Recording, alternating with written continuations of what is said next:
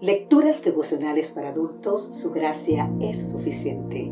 Cortesía del Departamento de Comunicaciones de la Iglesia Dentista del Séptimo Día Gasco en Santo Domingo, capital de la República Dominicana. En la voz de Sarat Arias. Hoy, 7 de marzo, celoso o fanático. El libro de Romanos en el capítulo 10, exactamente el versículo 2 nos dice, ¿tienes celo por Dios? Pero no conforme al verdadero conocimiento? Escucha con atención. El celo, no confundir con celos, ¿eh? es un deseo reconcentrado, devoto y entusiasta por algo. El celo es una cualidad neutral y puede ser el mayor de los vicios. Lo que determina su carácter es el objeto al que se dirige. Así dice Jay Murray.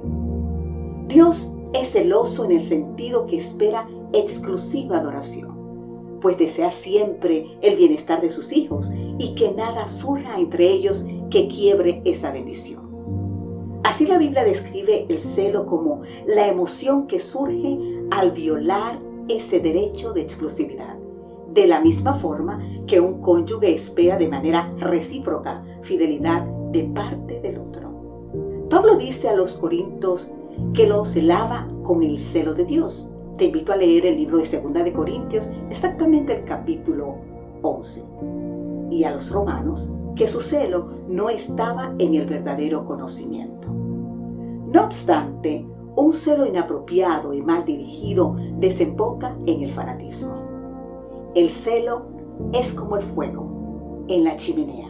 Es uno de los mejores sirvientes, pero fuera de la chimenea es uno de los peores tiranos. El celo encumbrado dentro del conocimiento y la sabiduría, ubicado en su lugar correcto, es un servidor escogido para Cristo y sus santos.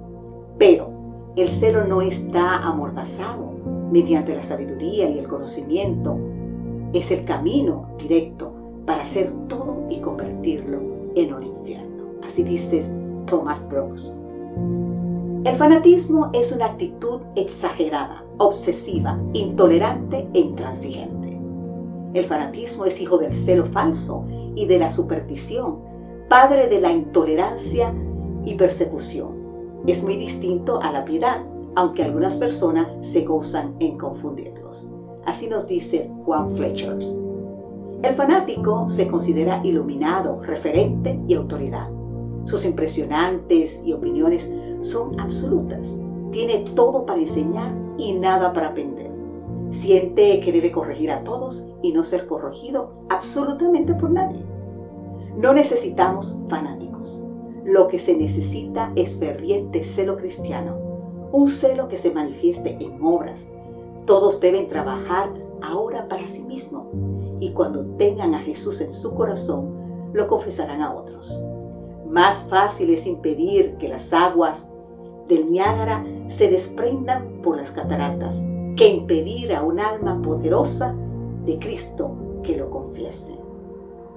Las cataratas del Niágara pueden mover en promedio unos 110 mil metros cúbicos por minuto, los que nos permitiría llenar 2.500.000 botellas de un litro. Es más fácil impedir la caída de esas aguas que alguien que tiene a Jesús no lo confiese.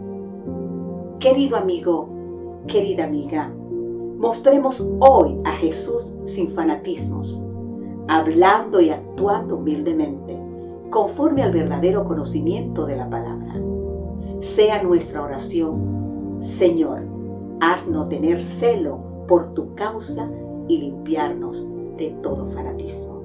Que Dios hoy te bendiga en gran manera, cualquier sea tu circunstancia por la que te encuentres.